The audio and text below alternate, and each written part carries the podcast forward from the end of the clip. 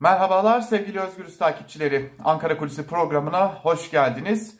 Tabi haftaya başka bir konuyla başlamıştık ama e, iktidarın gündem değiştirme çabalarına dair de bazı emareler görmeye başladık. E, nitekim e, İstanbul Büyükşehir Belediyesi Başkanı Ekrem İmamoğlu'na ve doğrudan İstanbul Büyükşehir Belediyesi'ne yönelik e, önce Cumhurbaşkanı Erdoğan'ın 23 Aralık'ta yaptığı 15 bin kişi işten çıkardılar yerine 45 bin kişi işe aldılar ki bunların arasında e, tırnak içerisinde terörle iltisaklı olanlar da var açıklamasıyla yepyeni bir tartışmamız oldu. E, tabii bir yandan Cumhurbaşkanı Erdoğan'ın benzer açıklamalarını İstanbul'a dair benzer açıklamalarını e, hatırlatmakta da fayda var. İstanbul bizim davamız için çok önemlidir diye de açıklaması vardı. Hele ki AKP İstanbul İl Başkanlığı'nın sosyal medya hesabından, Twitter hesabından paylaşılan İstanbul tamam e, paylaşımı da acaba sorularını akla getirdi. Çünkü hemen sonrasında İçişleri Bakanlığı e, hiç görülmemiş bir yöntemle sosyal medya hesabından bir paylaşım yaptı. Ve bu paylaşımda İstanbul Büyükşehir Belediyesi'nin tırnak içerisinde terörle irtibatlı ve iltisaklı olan hatta hangi örgütlerle irtibatlı ve iltisaklı olduğunun da sayılarıyla verildiği bir paylaşım yaptı. İstanbul Büyükşehir Belediyesi'ne yönelik de bu konuya dair bir e, teftiş başlatılacağını da açıkladı. Tabi hal böyle olunca akla acaba kayyım mı geliyor sorusu geldi. Tabi hemen e, İstanbul'dan e, da gelen Ekrem İmamoğlu ile birlikte e, CHP'li belediye başkanları, Büyükşehir Belediye Başkanları Ankara'da bir toplantı gerçekleştirdiler. Hemen belirtelim ki bu olağanüstü bir toplantı değildi. Bu toplantı neredeyse her ay toplanan CHP'li Büyükşehir Belediye Başkanlarının rutin toplantısıydı.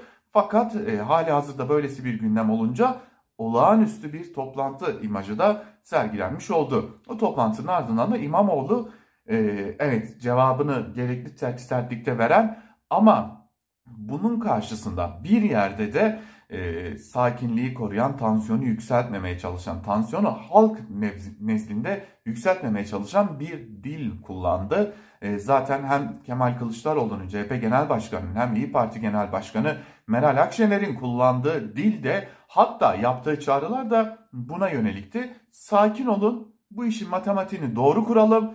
Kimsenin tansiyonunu yükseltmesine gerek yok. Kimsenin gerilmesine gerek yok. Biz geliyoruz imajını bir kez daha hem kamuoyuna hem de özellikle partilileriyle paylaşmış oldular. Bu arada belirtelim Cumhuriyet Halk Partisi de İyi Parti'de parti yöneticilerine, parti temsilcilerine, bütün partililere şunu söylüyor.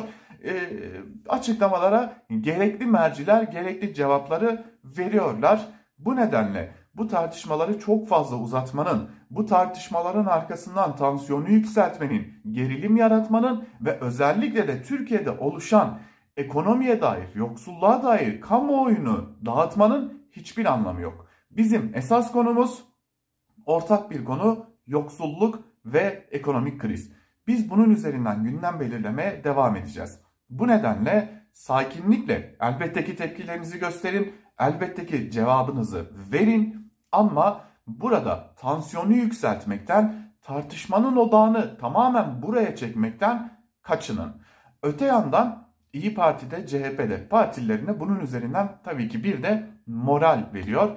İktidar tamamen sıkışmış durumda. Bu nedenle sakin olun. Herhangi bir şekilde doğrudan doğruya ikili polemiklere girmeyin. Genel başkanlar var. Genel başkanlar gerektiği yerde gerekli cevapları verecektir ve tartışmaların, okların kendilerinin üzerine dönmesini sağlayacaktır.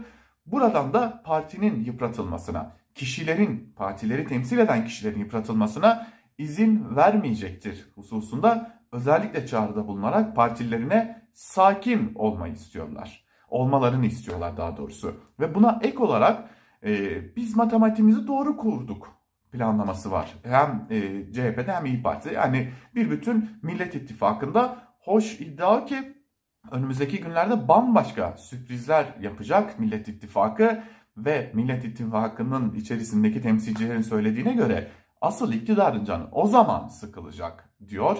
E, artık bir takım şeylerin netleşmeye başladığını düşünüyor ittifaktakiler. Türkiye'nin bir seçime gideceğini, bu seçimin çok yakın olduğunu e, ve bütün hazırlıkların bu seçime göre yapılması gerektiğini, bu nedenle ikili polemiklerden, iktidarın yaratmak istediği e, algıyı değiştirmek isteyen, var olan sorunlardan başka noktaya algıyı çekmek isteyen polemiklere doğrudan girmeyin. Bunlardan uzak durun. Bizim esas amacımız geliyoruz mesajını korumak, topluma bölerek değil, birleştirerek yöneteceğimiz mesajını vermek. Bu nedenle tartışmalardan uzak durun, cevabınızı verin, kendinizi güçsüz göstermeyin ama polemikten ve tansiyonu yükseltmekten kaçının diyor.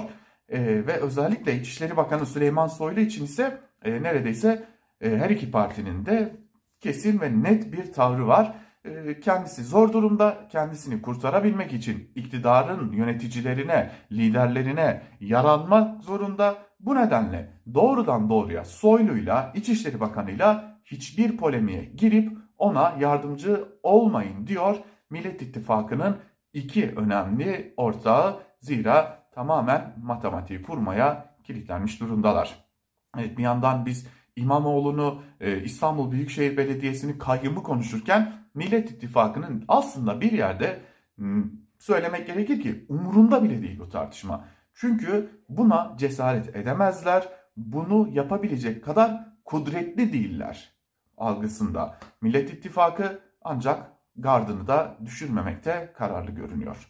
Ankara Kulisi'ni bugünlük de burada noktalayalım. Bir başka programda görüşmek dileğiyle. Hoşçakalın.